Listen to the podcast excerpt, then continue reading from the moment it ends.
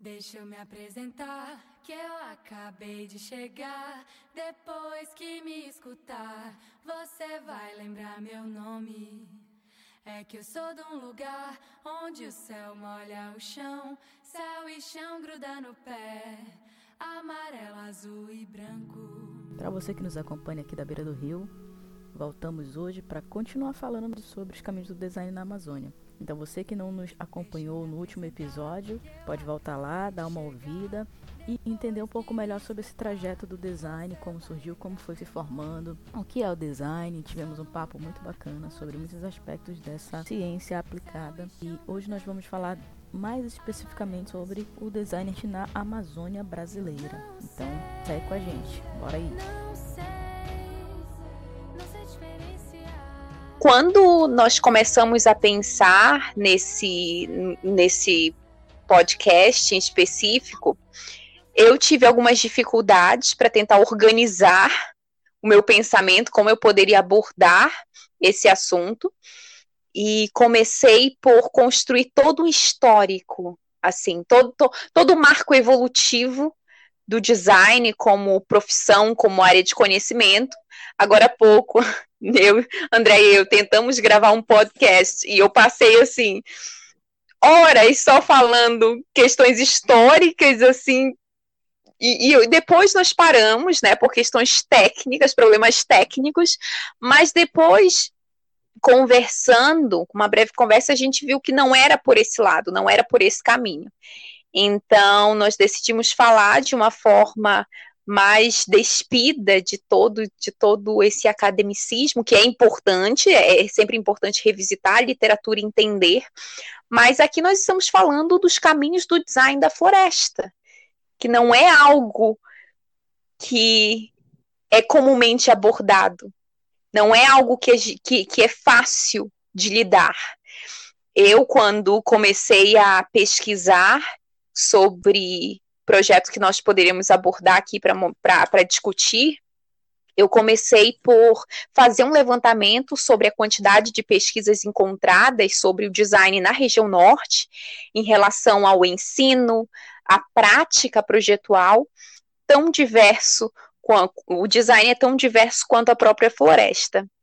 E como eu estava falando, a intenção era fazer um levantamento, trazer um levantamento sobre a quantidade de, pes de pesquisas encontradas, e eu realizei a, as pesquisas em portais é, como EBSCO, Cielo, Periódico da CAPES. Olha só a pessoa aqui, ó, sistematizando tudo, para encontrar para vocês, para que eu pudesse, pelo menos, construir um conceito sobre o que é o design daqui, da região, da região amazônica, do Amapá.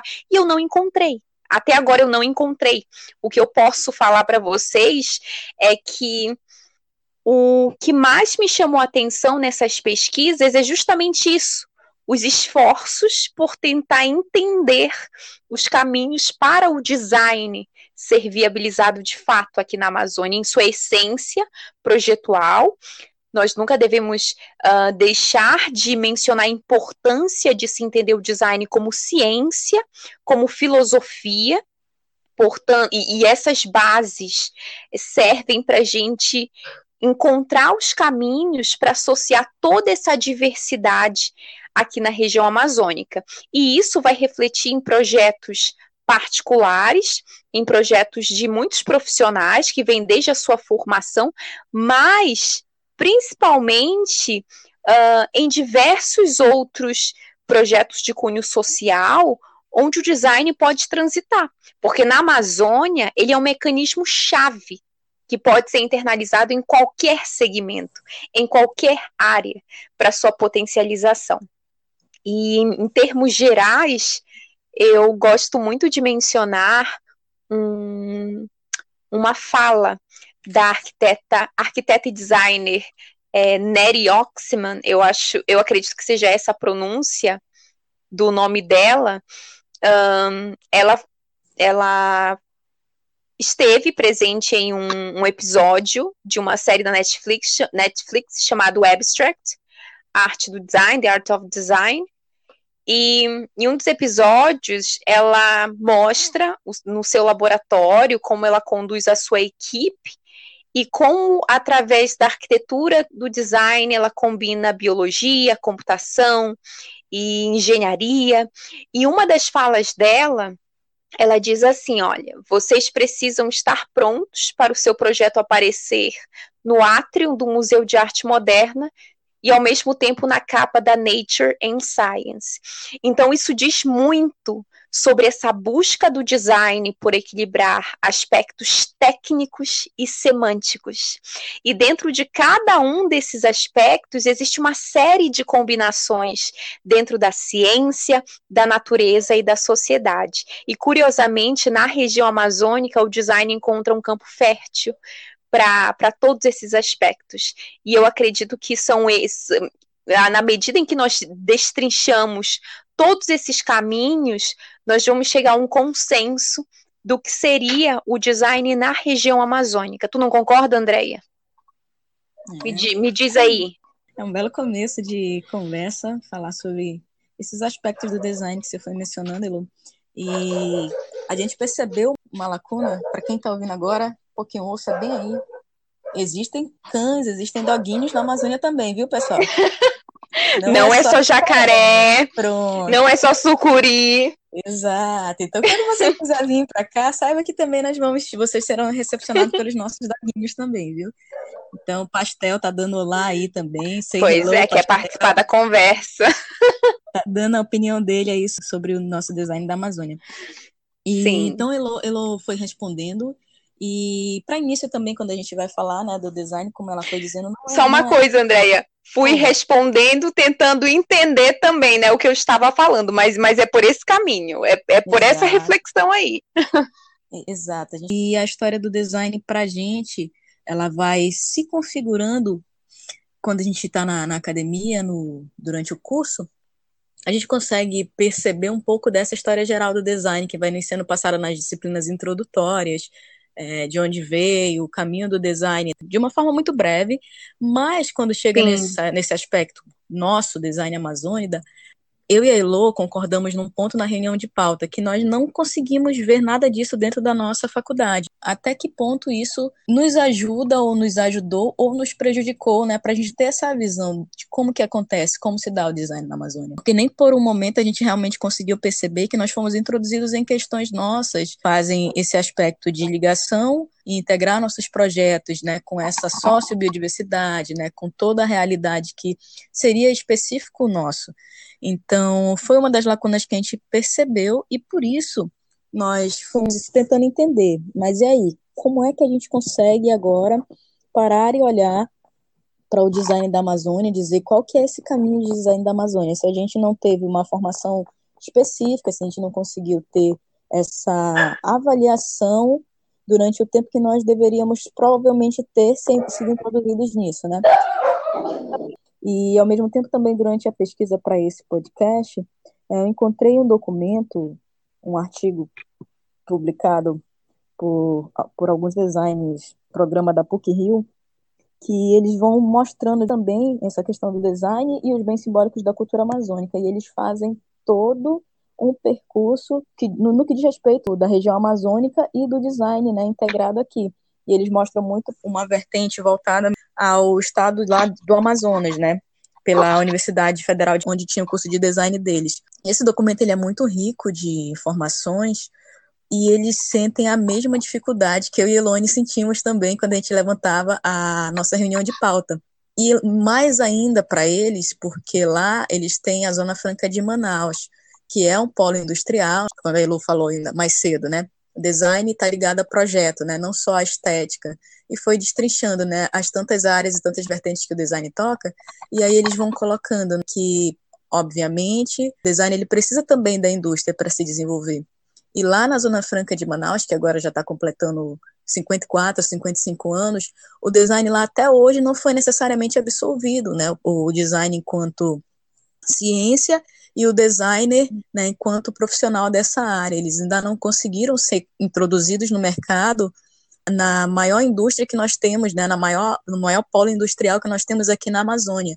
Então, uma dificuldade deles lá que estão há 50 anos no polo industrial, que a gente aqui no Amapá nem tem, né? Então a gente ia colocando essas dificuldades. Caramba, a gente é design no lugar, design de produto num lugar que nem tem indústria ainda para nós sermos designers de produto. É, como é que a gente vai entendendo quem se coloca quando sai da faculdade no mercado, como é que essas pessoas foram se colocando. E aí também a gente foi pesquisando e no Pará, né? No Pará, como é que estão os designers que se formam lá?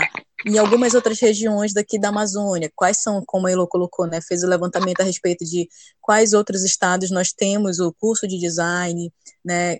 Em quais outras localidades nós temos pessoas também e quantos profissionais né, que já estão se formando nessa área, e como, como eles saem do mercado, como é que eles se colocam, como é que eles vão realmente sendo absorvidos por esse mercado e fazendo diferença nesse mercado. Então foram questionamentos que foram né, sendo levantados, nós fomos fazendo pesquisas, né, e também fui, fui pessoalmente, assim como a gente divide as pautas, a gente divide aquilo que a gente realmente quer se aprofundar. E foram muitas questões, muitas questões mesmo que a gente vai poder estar tá tocando ao longo desse episódio de hoje, para estar tá tentando realmente mostrar para vocês um pouco do que é aquilo que nós mesmos, até certo ponto, não, não chegamos a ter feito ainda uma análise. E essa mesma pesquisa também eu dizendo isso, né? Nós não conseguimos ainda ter um parâmetro do design na Amazônia, justamente por conta dessas dificuldades de entender até que ponto a própria academia né, não nos forma para isso, não nos mostra, não nos dá essa visão né, de como que a gente pode fazer diferença com essa interação. Hoje, mercado, obviamente, vamos ser introduzidos nele, nós, enquanto profissionais, na ponta aqui da nossa pirâmide, né, que a gente também teve uma discussão sobre pirâmide, eu e a Elo, e esse artigo também eles iam falando disso, né, de uma pirâmide do design, que aqui numa ponta está o profissional, na outra ponta você vai ter ali o mercado, e na ponta superior Hoje não é mais cabível ao design estar tá agindo só na, na, na base, mas para a ponta superior, justamente você colocar ali o social. Que diferença você vai fazer na sociedade com esse seu emprego ali, com seu, esse seu casamento com a, a indústria, com o mercado, com a economia? Qual a diferença que a gente vai fazer para essa sociedade que está lá em cima, na ponta? E na Amazônia é fundamental nós pensarmos em design, pensarmos nessa integração social, nessa integração com a nossa sociedade, com a nossa população, mais ainda diante de toda a evolução que a gente foi vendo, até mesmo no último programa tocando é, no que diz respeito à nossa formação constitutiva dos povos da Amazônia. É, quando você vai olhar hoje, dados atuais do IBGE, que nós temos uma população de mais de 2 milhões de pessoas, beirando pode se dizer o grau da miséria, né? Então, um design que, como a Elo também falava ainda há pouco, é uma ciência, mas é uma ciência aplicada, uma ciência social aplicada, porque já não cabe mais a gente, enquanto design, estar tá pensando só num lado econômico, só no lado de realmente ter desenvolvimento de N, nas N áreas que a gente toca, é, plataformas que nos favoreçam mercadologicamente, né? Que favoreçam esse sistema que foi sendo é, perpetuada ao longo de anos e anos, que nos trouxeram a estar colocando novos produtos no mercado, novas, novos serviços, de uma forma que simplesmente pense num cunho econômico, né, que pense nesse casamento de base. E sim que a gente também reflita e transborde, tragam as questões sociais e integre essas questões todas para nos fazer chegar a um outro patamar de design enquanto o mundo estiver em evolução como ele colocava, as N áreas que a gente toca, as N áreas que a gente vai estar tá trabalhando em pluralidade com os demais profissionais, com as demais áreas, o design vai continuar evoluindo, né? Como hoje já tem dentro desse mundo digital, da revolução do, do, conhecimento, trabalhamos áreas também já, por exemplo, do design de experiência, da interface, da experiência do usuário com esses sistemas digitais, né? Então, como que isso tudo vai influenciando o digital na vida de uma pessoa, como que planejar o design dentro dessas plataformas digitais vai modificando a vida das pessoas, o relacionamento das pessoas, as interações sociais. Então, são muitas as áreas que o design toca, são tantas as vertentes que o design cansa, mas que às vezes nós não conseguimos colocarmos ainda no nosso papel aqui, no nosso local, no nosso território como é que está o design aqui, como é que está o nosso design, aqui pesando o design amazônida, aqui, onde a gente pode né, realmente fazer diferença, como a gente pode fazer diferença na nossa aldeia, né, de uma forma respeitosa, de uma forma que case né, os N interesses que o design toca, que as frentes sociais, que as frentes econômicas precisam também estar né, tá sendo alavancadas, sendo desenvolvidas, essa é a nossa, essa é a nossa questão primeira foi esse. A gente precisa novamente voltar a entender onde nós estamos, né? onde está o design aqui no, no, nosso, no nosso local. Porque realmente em histórico a gente foi estudando a história do design que veio lá da Alemanha, que partiu, na verdade, alguns lá, desde as primeiras ferramentas do Homo que chegou no Brasil, né, que colonialmente também a gente vai entender como descolonizar um pouco desse design, né, que até então foi colocado e apresentado de algumas formas para a gente que trazem visões que precisamos rever também enquanto profissionais aqui na nossa, no nosso local, né. Então foram questões que a gente foi levantando num primeiro momento e que vão sendo destrinchadas ao longo desse programa. Sintetizou perfeitamente as principais questões relacionadas aqui à região e eu poderia mencionar uma série de coisas e até pontuei algumas.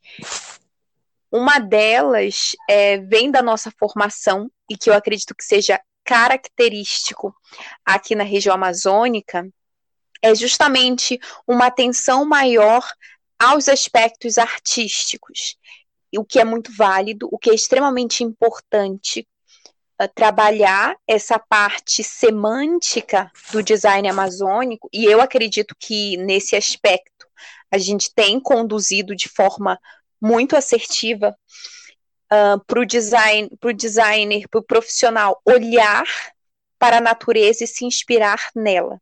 É extremamente importante, mas não apenas no sentido estético ou simbólico. E é isso que aquela arquiteta que eu mencionei anteriormente fala, de se inspirar na natureza não apenas por meio desses aspectos, mas existe uh, funcionalidade, usabilidade. Então, esses outros aspectos que, na verdade, são a sustentação do design como projeto, ainda carecem de uma atenção maior aqui na região, na formação do, do profissional e como ele vai levar isso para a prática. Então, nós temos ali uma estética super valorizada e outros aspectos técnicos ainda ainda sendo necessários é, é, é serem trabalhados. Isso vem da própria é, formação aqui da, da região, do, do ordenamento industrial. Aqui tu, mencionou, nós não temos uma, uma indústria, de fato. Então, nós fazemos parte aqui de uma área de livre comércio que vem ali da, da Zona Franca de Manaus, mas só que é só esse aspecto de comércio mesmo, mas nada muito muito significativo, porque a concentração maior é no polo industrial de Manaus. A concentração da base produtiva mesmo da indústria é ali. Então, nós não temos nada em que o designer, ao longo da sua formação, assim, aqui consiga trabalhar, consiga entender as dinâmicas. Mas isso não deixa é, é, de, levar, de levantar muitos questionamentos acerca da, das próprias particularidades da nossa região.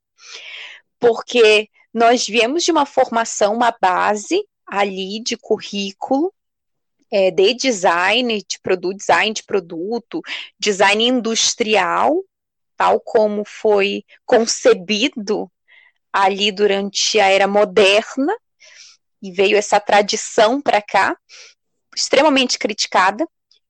Mas tem uma outra questão, na verdade, tem muitas questões. Então, eu vou lembrando das questões e vou pontuando.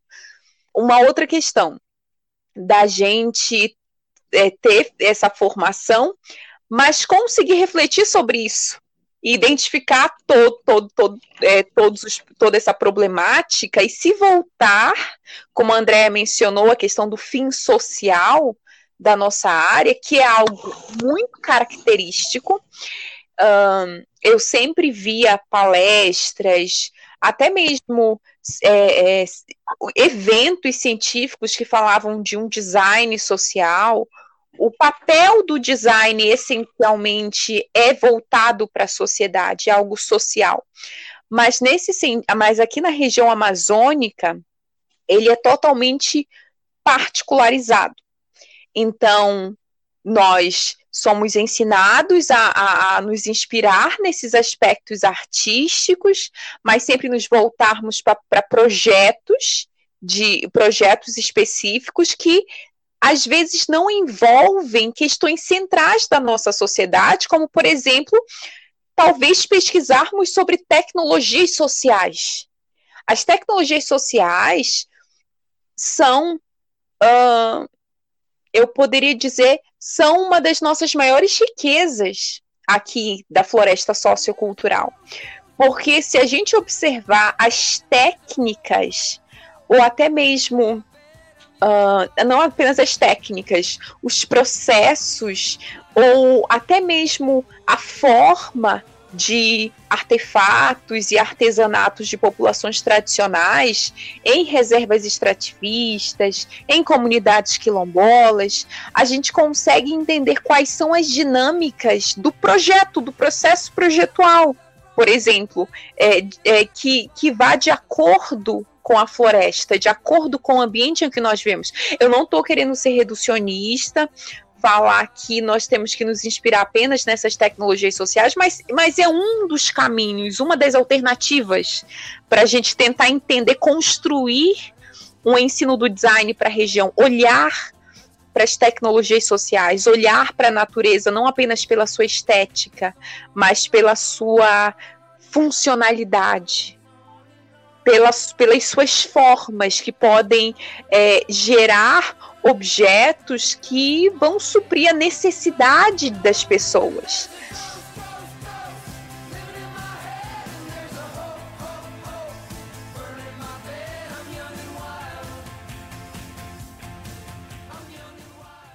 Nós começamos perguntando o que é design. Nós, profissionais da área, estamos perguntando para que vocês também possam ter essa visualização do que é o design. Então, por exemplo, a Elone foi falando, quase todos os objetos que estão ao seu redor, que não necessariamente é aquilo que foi construído pela natureza, teve uma mente pensante por trás, teve alguém que projetou. Eu estou vendo aqui também objetos que podem não ter sido feitos por design, Elone, porque eu estou vendo artesanato aqui. O artesão, a pessoa que pratica arte, ela é um design, ela está casada, está ligado com esse design, como que funciona isso? Porque mais cedo a gente estava conversando e falando sobre o design moderno que vem ali a partir do processo da revolução industrial, que foi sendo se expandindo a partir de, da formação da indústria. Exato. E o artesanato, ele não necessariamente está inserido nessa cadeia industrial, nesse processo industrial. História do design neste momento. Sim.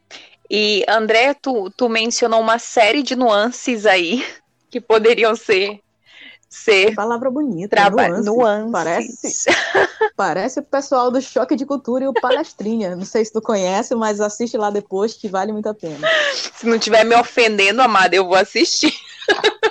Pois então é tá um, tudo certo. É um, é um programa o programa de ofensa mais gratuita que a gente pode ter neste mundo e que a gente ama ser ofendido. Que, como diria Renan, nuances, essa palavra nem existe. Siga. É porque são, são muitas nuances, gente. Falou de artesanato, arte, design, questões históricas, vamos por partes. Essa questão. Bora e lá. Tu, mesmo, tu mesma já explicou a principal questão entre, entre artesanato e design. É, que o design, na verdade, ele passa a ser concebido por um modelo industrial. A produção em série e a divisão de trabalho. Então, com o advento ali da Revolução Industrial, uh, começam projetos separados do processo de produção dos objetos, algo que não acontece com o desenvolvimento de objetos artesanais, artesanais. Exato. Então essa vem ser a principal diferença entre o artesanato e o design, embora desde a década de 80 uh, ou começou uma aproximação entre designers e artesãos, isso foi retratado no livro da Adélia Borges. No, o nome do livro é Design mais Artesanato, Caminho Brasileiro onde ela fala que essa apro aproximação começou na direção, é, em direção ao interior do país, na busca por uma revitalização do artesanato, arte popular, por meio da preservação de técnicas produtivas uh, passadas de geração a geração, uh, visando a melhoria de, de técnicas a inserção de novos elementos, o aperfeiçoamento de, de composições formais. Então, nos últimos anos, a gente consegue ver uma aproximação de profissões que antes é, eram marcadamente diferentes e as pessoas enfatizavam essas diferenças. Então, colocaram um abismo muito grande entre elas, mas principalmente no cenário da América Latina. A Adélia até menciona no livro dela que, ao contrário de países, por exemplo, em que o design industrial, erudito, se, desenvolve, se desenvolveu a partir da tradição artesanal, como países da Europa, ou, ou Japão e outros países é, escandinavos, por exemplo, no Brasil, essas atividades, a atividade artesanal sempre, sempre esteve em um lado oposto ao, ao, campo do design. E isso vem mudando com o tempo, a exemplo de inúmeros projetos em que associam os trabalhos dos, dos designers, que envolvem, na verdade, a atuação do, dos designers junto ao artesanato e à arte popular, e todos saem ganhando. Porque o design vem também trazer melhorias de questões técnicas, como eu já mencionei, e o design começa a enxergar a sua, o que seria a sua fonte de, de inspiração, o que seria a sua base uh, de formação, que é arte popular, cultura diversa aqui do Brasil. E eu posso até mencionar outros projetos que envolvem grupos de trabalho para atuar em comunidades de reservas extrativistas, para potencialização de tecnologias sociais. Tem também um trabalho é, de design essencial, que nós até conversamos na nossa, é, na nossa última conversa, organizando material para esse podcast, do projeto a gente, do grupo A Gente Transforma, que concebeu uma escola na zona rural de Canoanã, em Tocantins, e o site do projeto o descreve de forma linda, de forma maravilhosa, onde ele diz que houve a criação de uma ponte entre os conhecimentos ancestrais atualizados por meio da ciência e tecnologia, entregando um espaço de aprendizado e visão de futuro.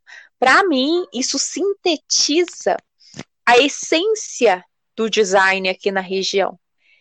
É trazer toda essa base científica, metodológica, tecnológica, mas associada à realidade, associada ao aprendizado contínuo, porque nós designers aprendemos não apenas, acredito que qualquer área de conhecimento, durante a nossa formação, mas fazendo ali na prática, junto com outros grupos, uh, fazendo design, desenvolvendo projetos.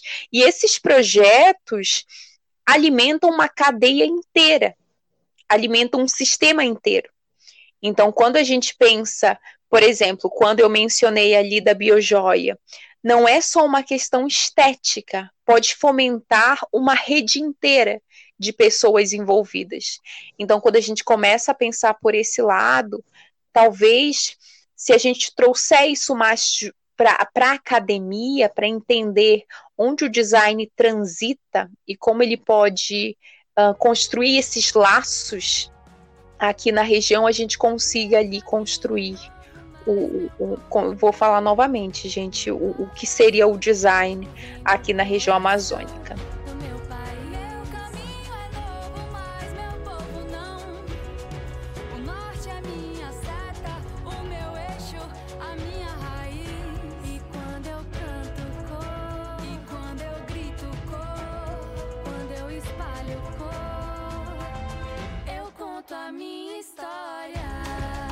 Voltando da pesquisa sobre os designs e os bens simbólicos da cultura amazônica, então nessa pesquisa também, é legal que eles vão citando que a gente, depois que a gente sai da academia, né, da formação acadêmica e vai para o mercado, aí a gente vai amadurecendo por N perspectivas o nosso olhar. E como Eloane também dizia, a gente foi por fora se construindo enquanto seres humanos, enquanto profissionais, e N outras vertentes foram adentrando e nos amadurecendo, né, enquanto pessoas no meio da sociedade, enquanto cidadão.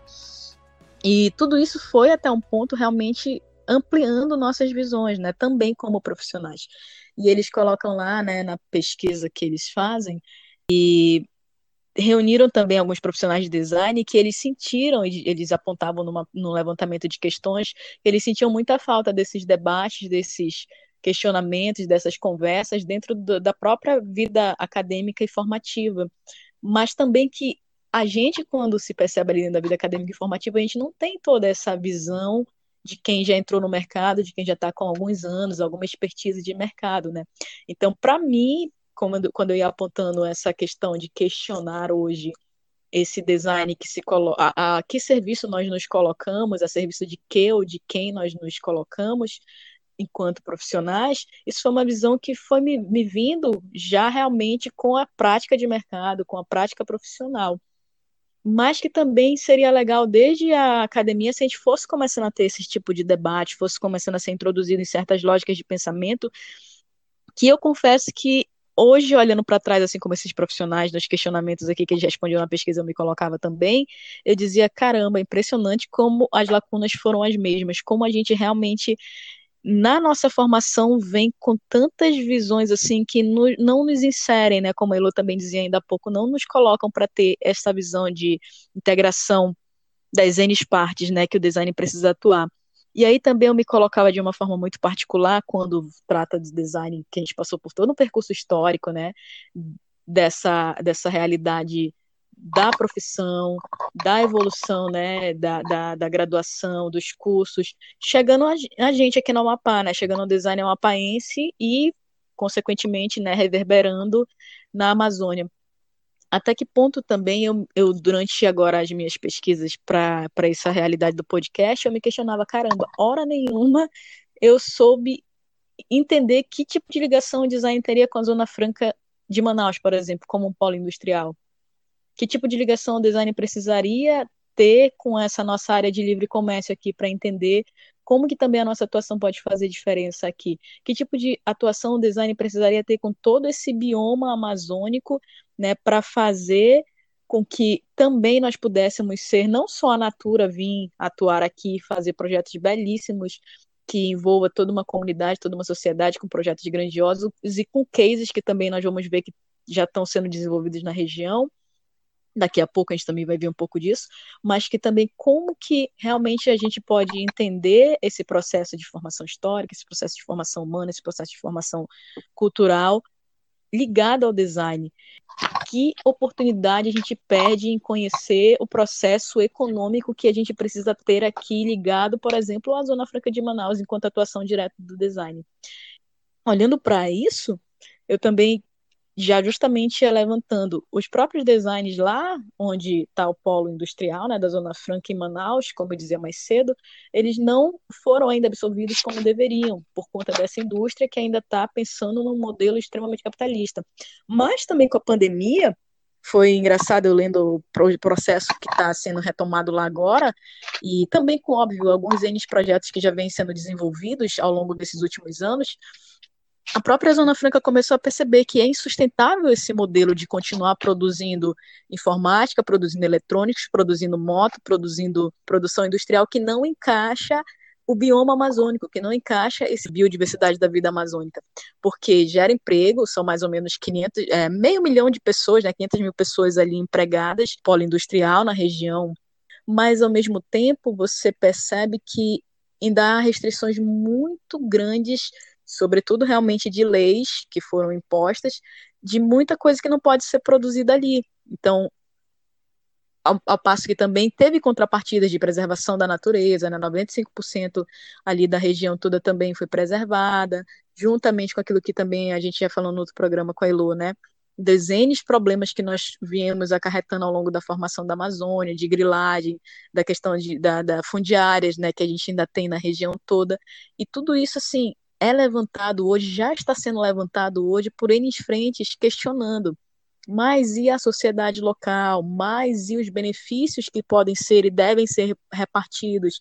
de uma forma sustentável, né? Com a preservação da floresta, com a floresta em pé, mantendo a floresta em pé. E hoje a floresta valendo muito mais do que poderia valer se destruísse a floresta inteira, se caísse a floresta, se colocasse a agricultura que corresponde a 40% da exportação do Brasil, na Amazônia, né, a agricultura da Amazônia.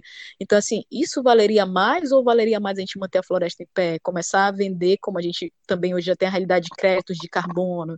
Então, pensar novas soluções que eu vi uma lacuna assim de dizer, meu Deus, hora nenhuma eu fui questionada disso dentro da faculdade, hora nenhuma eu vi isso, hora nenhuma me passou pela cabeça, hora nenhuma a gente, enquanto criança do prezinho deveria estar aprendendo essas valorizações da Amazônia, a repensar a sustentabilidade desde uma caneca que a gente vai realmente dizer, não, vamos parar de, de com, com copo, produção de copos descartáveis, canudos, aquilo que a gente falava ainda há pouco, né? Então tem coisas que deveria ser realmente desde o prezinho até realmente a formação acadêmica está batendo, e para a gente mais ainda com esse olhar nosso, né, local, da, da realidade amazônica que nós temos, né, da maior área de biodiversidade do mundo, pensar em tudo isso nunca foi realmente para mim uma questão até eu me deparar nos últimos tempos, né, diante de tantas realidades e começar a estudar a Amazônia, começar a pensar a Amazônia, começar mais ainda com o podcast hoje e nosso questionamento sobre os caminhos do design na Amazônia, entender quais são esses caminhos do design na Amazônia, a gente consiga novamente integrar, né, e não esperar somente por iniciativas políticas para fazer, né, a, a diferença. Então, enquanto iniciativa privada é possível, enquanto é, iniciativa realmente popular, e aí vem as iniciativas de colaboração, colaborativas, enquanto iniciativa educacional, de pessoas envolvidas realmente também aqui, a gente, nosso simples e humilde podcast, está se atentando para isso hoje, está pensando nisso hoje, e integrado com, obviamente, a ciência, a pesquisa, o desenvolvimento, e depois com o fomento de tudo isso, com incubadoras, é, com parceiros diversos, eu ia vendo também a realidade, meu Deus, quanta gente quer investir na Amazônia, quanta gente quer investir em projetos sustentáveis, quanta gente quer fazer uma nova natura na Amazônia, é farmácia, é bioquímica, mas mantendo a floresta em pé, mantendo a conservação, mantendo o desenvolvimento sustentável. E assim, eu dizia, por que hora nenhuma a gente viu isso na faculdade, que a gente já ia sair de uma forma assim tão mais atento, tão mais querendo, com sangue no olho, sabe? E dizer, caramba, é isso, velho, é isso que eu quero, é por aqui, é esse o caminho, é essa vertente, sabe, assim, de enxergar que lá na Alemanha os caras estão produzindo soluções para o mundo inteiro, mas que também já de, desenvolveu a Alemanha, que lá eu vou, vou sempre cair no, no, no, berço de exaltar, porque é modelo assim realmente padrão na Dinamarca, por que hoje muitas das maiores empresas vão recorrer à Dinamarca para desenvolver tecnologias para produtos diversos? Por exemplo, Coca-Cola agora está pensando juntou uma empresa dinamarquesa já no, no novo, na nova embalagem totalmente reciclável em papel. E uma empresa dinamarquesa que tem know-how, que tem tecnologia para isso, já está chegando ao ponto de realmente daqui a pouco vocês vão ver vodka em garrafa de papel. A gente já imaginou os, os russos se rendendo na garrafa de papel? Então, assim, tudo por conta do quê? De um desenvolvimento, de uma realidade de sustentabilidade, de repensar né, aquilo que, como a gente colocava ainda há pouco, repensar a sociedade, repensar, repensar a natureza, repensar não mais continuar tendo somente lucros exorbitantes e descartando, desenvolvendo o mundo de uma forma negativa, mas realmente ser um desenvolvimento que, que traga progresso nas N vertentes. Então eu, eu me questionei muito quando a Elodizinda agora ela se encontrava nas palavras dela aqui pensando no design e eu me, me parei assim diante da parede de se realmente tivesse parado para estudar isso um pouco antes talvez a minha visão fosse muito maior agora de não sei nem dizer o que fazer, o que está fazendo, mas já tem um entendimento mais por conta da nossa região, porque o design ele pensa tudo isso sim de sustentabilidade, dos R's, da reutilização.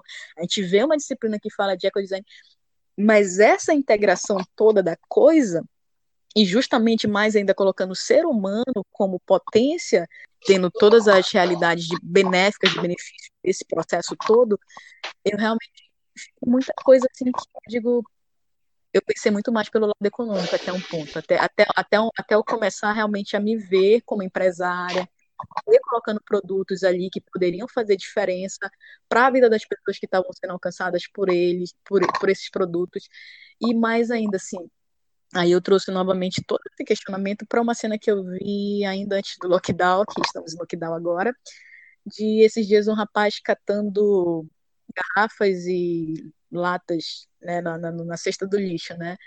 E aí, diante dessa discrepância que novamente a pandemia nos escancarou quando a gente vê tanta gente realmente mais ainda com Deleuze nesse diante do nosso governo morrendo, passando fome, que tipo de sociedade a gente está construindo, né? E aí o nosso papel de design, quando a gente vê, quando eu passo pela rua e vejo alguém precisando catar lata, catar garrafa para ter o que levar de comida para dentro de casa, que ao longo de tantas sociedades a gente vê todo dia isso, né? A gente se acostuma, a gente passa e vê as favelas, a gente passa em, nas inicialidades de onde a gente está e vai vendo tantas discrepâncias sociais e que a gente continua aplaudindo quem constrói grandes fortunas a troco de lucros e produtos e tantas coisas que vão sendo inseridas no mercado, mas que não colaboram para uma sociedade mais igual, para projetos mais iguais, para pessoas e seres humanos com o maior é, nível de, de desenvolvimento social, de desenvolvimento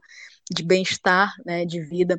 Então, eu me questionei muito mais ainda durante essa pandemia, né, quanto a, a minha vivência de design, a minha função de design também, e aí justamente casando com as N outras áreas, porque quando a gente fala da valorização, tem tantas áreas que são valorizadas e o design ele não tem essa percepção ainda de alguém que pode fazer diferença no meio que ele está, no mercado que ele está, e a sociedade não nos enxerga assim também.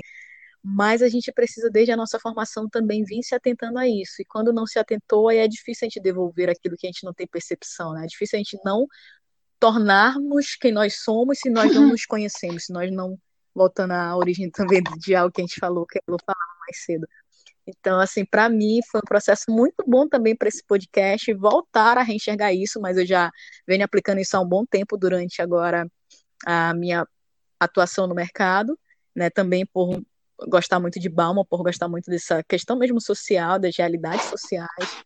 Eu tantas vezes me questionei durante a pandemia até que ponto é interessante ficar querendo dizer, caramba, tem produto X que pode fazer diferença na tua vida, que pode né, melhorar teu astral, que pode fazer com que tu continue nos dias de luta também mantendo a positividade no pensamento, na, nas tuas ações. Então, assim, coisas que eu tento trazer para minha marca, mas que até certo ponto eu fico dizendo mais até que ponto cabe. Ao passo que a gente vê realmente que nem sempre tantas pessoas se questionam né, dessa forma e simplesmente querem empurrar produto por produto, economia por economia, goela abaixo das pessoas, para mais se beneficiarem, né, do que beneficiar a estrutura social de, de, de, um modo geral. E é isso. É isso. Eu acho que eu, eu, a minha fala por hoje nesse programa está praticamente encerrada. Eu vou continuar com os cases, pode continuar com tudo que ela quiser aí, porque Olha, eu já falei demais gente, hoje e já foi. Calma.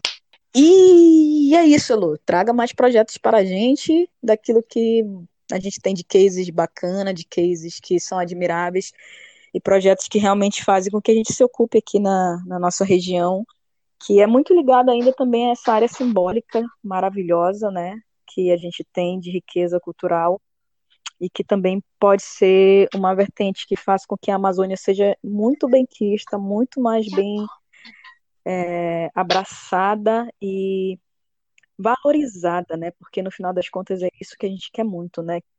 Olha, a gente poderia terminar o podcast agora mesmo. Andréia, sabe, compartilho de, de muito, muitos pontos aí. E eu acredito que o ponto principal é essa questão de dessa debilidade entre a teoria e a prática do design, entre o que é aprendido na, nas escolas, isso esco a, a, educação de modo geral, porque questões de sustentabilidade, uh, soluções para a Amazônia, questões de, de desenvolvimento econômico, desenvolvimento sustentável, deveria vir ali desde, desde muito antes de uma graduação, deveria ser algo no, no nosso ensino básico. Mas falando a nível de graduação, esse é um aspecto é, muito pobre na, na, na, formação do designer. E eu acredito que seja a nível é, do Brasil, posso estar sendo muito genérica, é, não posso estar generalizando, mas é o que a gente percebe vindo da nossa formação. E essa debilidade provoca toda toda essa essa estagnação do design no país, porque o design está estagnado no país. Mas a gente consegue enxergar muitas correntes, enxergar muitos movimentos de uma mudança do design no país. E eu acredito que isso venha muito mais dos acadêmicos, dois da, dos profissionais que enxergam isso, enxergam essa necessidade de se mudar essas bases do design e se enveredem por um caminho muito mais muito mais sustentável, um caminho muito mais que a gente consiga enxergar um futuro para o país. E existe uma série de, de projetos que eu poderia mencionar aqui para a gente é, fechar com, com chave de ouro esse podcast, mas eu acredito que essa tua fala já tenha sintetizado o que a nossa intenção com, com esse assunto, mas só que até para as pessoas terem uma ideia de exemplos práticos, nós temos o a Turiarte, que é o turismo de base comunitária, é, que é a cooperativa de turismo e artesanato da floresta, Turiarte, confunde com o turismo de base comunitária, porque lá nessa mesma região eles desenvolvem esse tipo de atividade também como, com, como complemento é, da, do, das cooperativas ali de artesanato. Fica no Pará, às margens do rio Arapinus. Ah, e não só eles se voltam para a questão de melhorias de técnicas ou o aprendizado junto às artesãs, mas também eles se voltam para cadeias produtivas é, para extração de recursos uh, madeireiros ou não, não madeireiros, a forma como esses recursos serão extraídos, porque a gente tem que entender que as comunidades tradicionais, por exemplo, as tecnologias dessas comunidades são ancestrais. Então, ao longo dos séculos, eles vêm ali conseguindo desenvolver tecnologias que são sustentáveis em relação à floresta, mas existem também aquelas comunidades locais que vieram ali, se estabeleceram na Amazônia por volta ali de meados do final do século XIX, início do século XX, que foi por uma outra questão do cenário econômico ali, o, o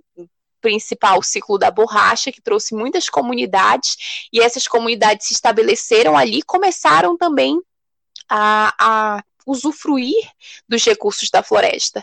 E é, algumas das técnicas podem não ser as mais adequadas, então, um, o trabalho do designer vem para isso também, não só do designer, mas de outras áreas de conhecimento, vem para isso, para mostrar alternativas para essas comunidades, para tornar o uso do território mais sustentável. Então, é uma, uma série de ajustes de linguagens entre áreas de conhecimento e todo mundo é, leva um aprendizado.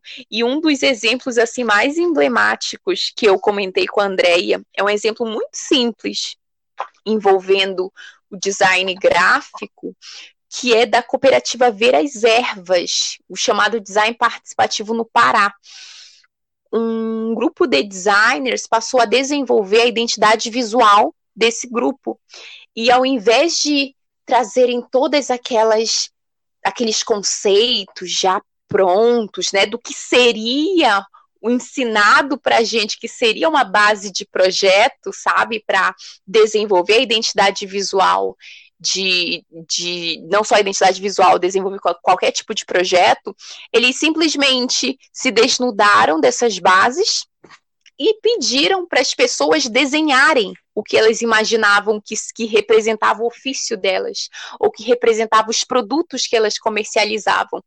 E a partir desses desenhos, os designers construíram a identidade visual dessa, desse grupo ver as ervas. Então ficou um trabalho extremamente bonito que sintetizou exatamente o trabalho junto a essas comunidades.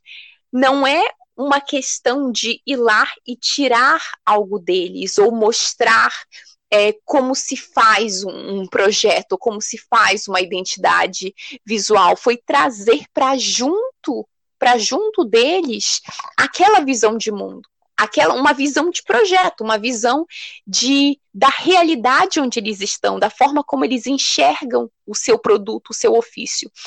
E o designer ter essa sensibilidade, ter essa postura de entender em que momento ele tem que simplesmente ouvir e entender a sua realidade para poder construir a partir disso uma, alter, uma, uma solução. Sempre falo essa palavra, gente, é a que cabe aqui, assertivo. É uma das coisas mais bonitas que eu vejo na nossa profissão. É essa proximidade, essa quebra de barreiras com a sociedade, com os grupos, com, com o próximo, e começar a sintetizar o pensamento desses grupos por meio de, de técnicas tão simples. Então, é a partir daí que eu enxergo o design, o design como esse mecanismo, essa articulação de uma sociedade inteira.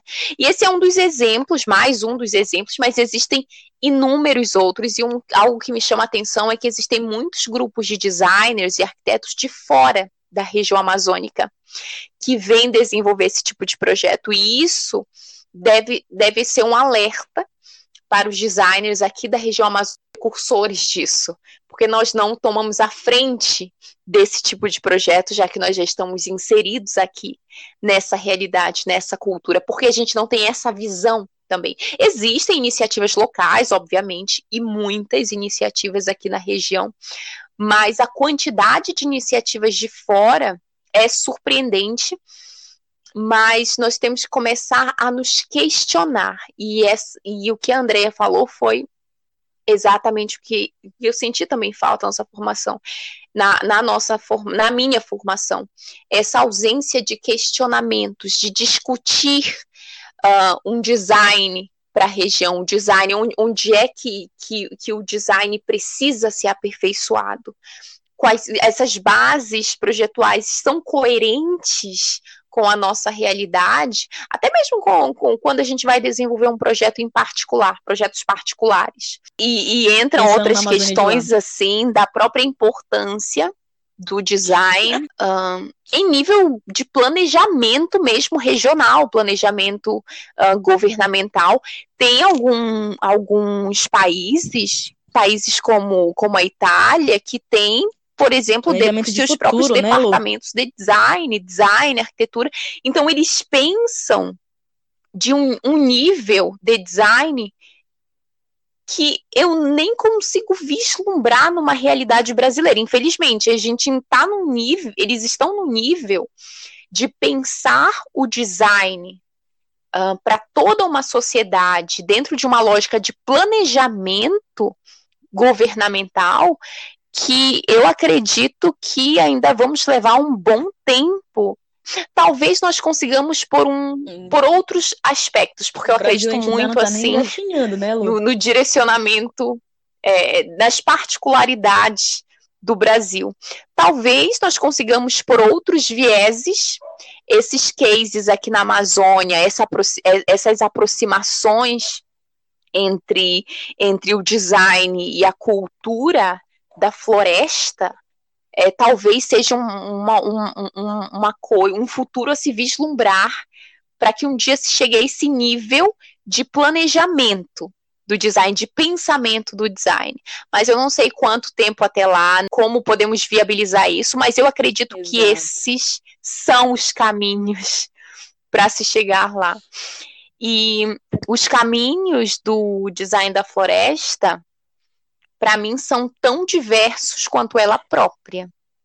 Já falei isso no início dar atenção ao ensino do design em suas bases metodológicas é extremamente importante para que se construa não apenas essa percepção projetual, essa perspectiva projetual, mas uma filosofia do design, uma filosofia do design dentro da nossa realidade, uma ciência do design com bases sólidas para que ele se estabeleça como tal porque o design até hoje no Brasil não conseguiu se estabelecer. estabelece, não se estabeleceu nem como profissão, vai se estabelecer assim como uma ciência realmente de bases sólidas, e a partir disso, talvez nós consigamos englobar todas é. essas particularidades sociotécnicas de projeto, que esse é um dos principais obstáculos do, do, da formação do designer e de como ele lida com a sua realidade, essa, essa particularidade sociotécnica de projeto aqui na região.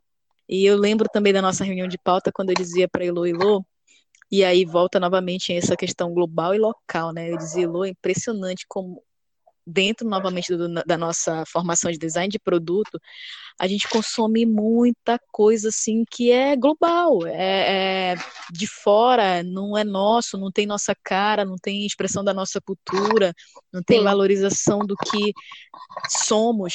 Isso é, um no, é uma, uma nova forma de colonialismo. De gerar, a gente não conseguir, forma, um a gente ser né? invadida né? um por de... essas, por outras referências que não as nossas.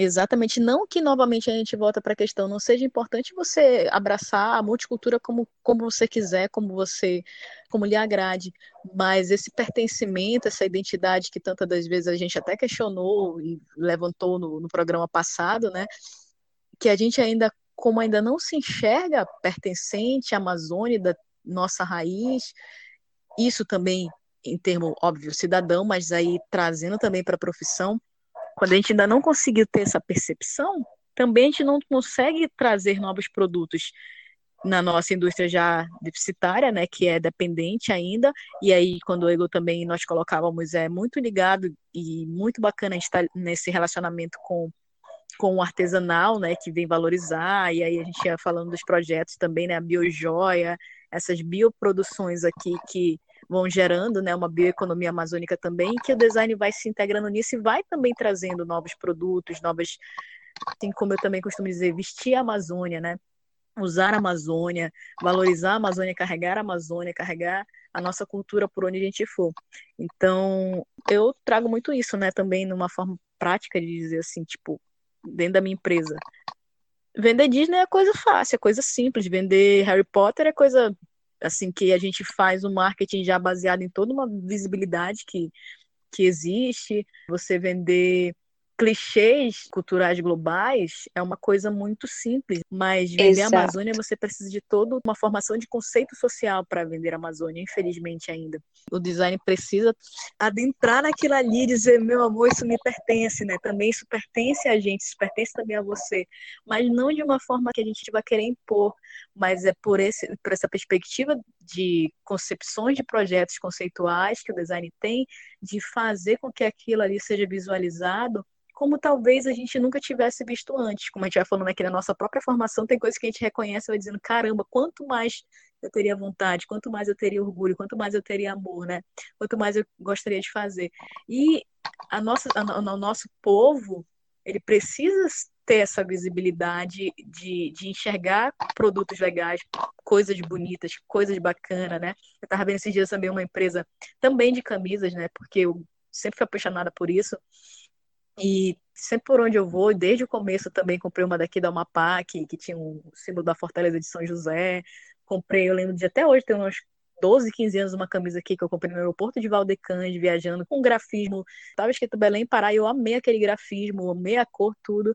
Comprei uma outra no Vero Peso, ali também escrito é, Peraí, né? E hoje também tento perpetuar isso, né? Do égua, das nossas expressões, começar a trazer coisas muito nossas, desde memes, desde que vai começando a situar as pessoas, desde você trazer uma ligação né, com brega nosso aqui, alguma coisa que a gente, como designer, precise pensar soluções que as pessoas comecem a se enxergar naquilo e vá reproduzindo e vai dizendo, poxa, por que não fazer desde a brincadeira, desde o lúdico, desde a mitologia, desde as lendas, como até mesmo a nossa, a nossa música aqui já, já consegue introduzir muitas pessoas nessa, nessa ligação, né, de, de muitas coisas assim nossas serem colocadas nas músicas, o design também, enquanto expressão né, de, de cultura, expressão cultural nossa, também ter essa nossa visão de começar a pensar nessas coisas, começar a pensar produtos assim, começar a colocar coisas nossas no mercado que deixem aí sim de ser também só nossas e passem a ser valorizadas pelos gringos que vêm para cá, muitos, meu Deus, Amazônia, Amazônia, Amazônia, não só quando vêm para cá, mas que passem também a ser exportadas, porque hoje eu estou dizendo, eu estou deixando meu dinheiro na China e na Amazon, assim, ou seja, a Amazon, Estados Unidos e a China, por quê? Por todos os processos tributários, de preço, de tudo que o Brasil, menino, né, nosso país menino ainda, criança, e mais ainda que esse presidente engatinha para essas questões de nos ajudar, nos... e aí a gente só vai pegando pedrada, e o design também nossa área junto. Então, assim, a gente precisa repensar, né, toda essa parte, obviamente, estrutural, social econômica, e que também faz com que a nossa atuação, né, nossa, nossa profissão, ela seja valorizada, seja reconhecida, seja vista como um potencial desenvolvedor de diversos cartazes, de, de um cardápio riquíssimo, né, daquilo que é nosso, daquilo que nos pertence, né, então é um, um caminho que eu não vejo assim, né, no sentido de ser fácil, mas é árduo, mas assim, tudo que se destaca nesse mundo, tudo que se destaca na vida realmente vem, vem por esses caminhos de descobrimento, de desvendamento de, de realidades que a gente precisa Sim. adentrar e avançar, né, sem recuar, né, sem, sem olhar para o sentido de pelas dificuldades somente. Então, os caminhos do design na Amazônia não devem e não serão, acho que, muito fáceis para os próximos anos, né, diante de tantos cenários que, que a gente ainda precisa ir crescendo e preenchendo e amadurecendo, até porque, como também falar, a gente falava, né, o design é um menino também, uma criança também, né? Nós temos aí, de modo geral, pouco mais de 100 anos, e no Brasil, né, uns 70 anos mais ou menos que vem caminhando, né, com essa realidade acadêmica, mas que a gente precisa se colocar, né, de uma, numa postura de, de estamos aqui, né, estamos, somos, estamos e também com, com todas Exato, as outras e é isso áreas, que buscamos. A gente pode fazer muita diferença. Inclusive por meio desse projeto, eu sempre me refiro a ele como projeto. Também, né? Por vezes falo podcast, mas para mim é um projeto que é um, foi um caminho que a gente decidiu trilhar também para conhecer todas as nuances do design aqui da região amazônica e como podemos nos reconhecer dentro dele como profissionais. Então eu acredito que por hoje as pessoas já receberam bastante informação e eu quero até esclarecer. Nós tendemos a experienciar cada um desses vários caminhos. Quem tiver maior interesse em saber sobre os nossos portfólios e projetos, vocês podem conversar conosco. Nós ficamos sempre à disposição para falar um pouco mais sobre eles ou um pouco mais sobre o que foi discutido aqui porque a intenção também é chamar atenção para outros designers aqui da região, para outros profissionais e para as pessoas que não são designers, mas para elas entenderem a importância e o papel do design aqui na região. E por isso nós também estamos preparando para o próximo programa um encontro com outras designers incríveis aqui da região que formaram, eh, se formaram conosco e vieram também de, de caminhos diferentes em relação a experiências profissionais, e nós vamos compartilhar com vocês a concepção de design que acreditamos e praticamos. Vamos retomar algumas narrativas aqui, mas com novas discussões, novas perspectivas, e quem sabe vocês se identificam. E eu espero que vocês gostem, e até a próxima! E até a próxima e agradeço também a Luane pelo aquilo que ela falou no início. Eu sou uma pessoa Sim, muito reservada. Muito por isso que eu fiz. A não gostar de exposições, de homenagens, de nada público. Ela já tinha feito no particular, assim como também já agradeci N vezes, porque aqui realmente tem sido uma parceria mão dupla total, né? Ela fala da parte de edição, dessa realidade toda, mas assim, a estrutura e o esboço e tudo aquilo que vem de roteirização Sim. hoje do, do programa vem também da parte dela. Então é, eu acabo dizendo, a gente faz parecer fácil, mas é porque realmente a gente já tem tanta facilidade né, na questão de entendermos, quanto também um, uma simbiose coisas que simbiose, vou até anotar aqui. dispor hoje para este projeto mesmo, né, de, de ir levando, como a gente costuma dizer toda hora, de uma forma de uma forma muito leve, né? Exato. é um projeto que precisa estar acontecendo de uma forma que a gente está encaixando no meio das nossas N demandas, mas que está sendo maravilhoso, né? E te diz por livre e espontânea vontade, né? Não por obrigação, não porque alguém está nos patrocinando, porque alguém está né, financiando algo, mas é o compartilhamento realmente de conhecimentos que a gente tem, que a gente acha válido, e aqueles que a gente não tem, que a gente vai atrás também, que a gente pesquisa, que a gente vai encontrando os caminhos até fazer alguma coisa que, que vai ficar, não sabe se para quem, mas para a posteridade, como dizer, nem se for meu pai tá ouvindo. Ai, obrigada. E a gente tá também sendo muito benéfico para a gente. Então, muito obrigada também a você, Lu. Não só pelas palavras, obviamente, na verdade, por elas eu já dispensei há muito tempo e a gente se agradece. Então, minha gratidão a você, Lore. Continuo dizendo, por essa parceria, por estar aí também contribuindo da forma que você melhor sabe e que a gente está fazendo esse negócio não é simples, mas nem sempre, e na verdade não é. E muito obrigada para todos os que nos ouvem, o nosso muito obrigado seja lá em que era, em que planeta você estiver, se você for designer ou não. Até a próxima. Estamos aqui na beira do rio. Nosso coração, nossas partilhas, nossa conversa, nossos diálogos sobre é design Beijo. Amazônia hoje. Tchau. Né? Então é isso.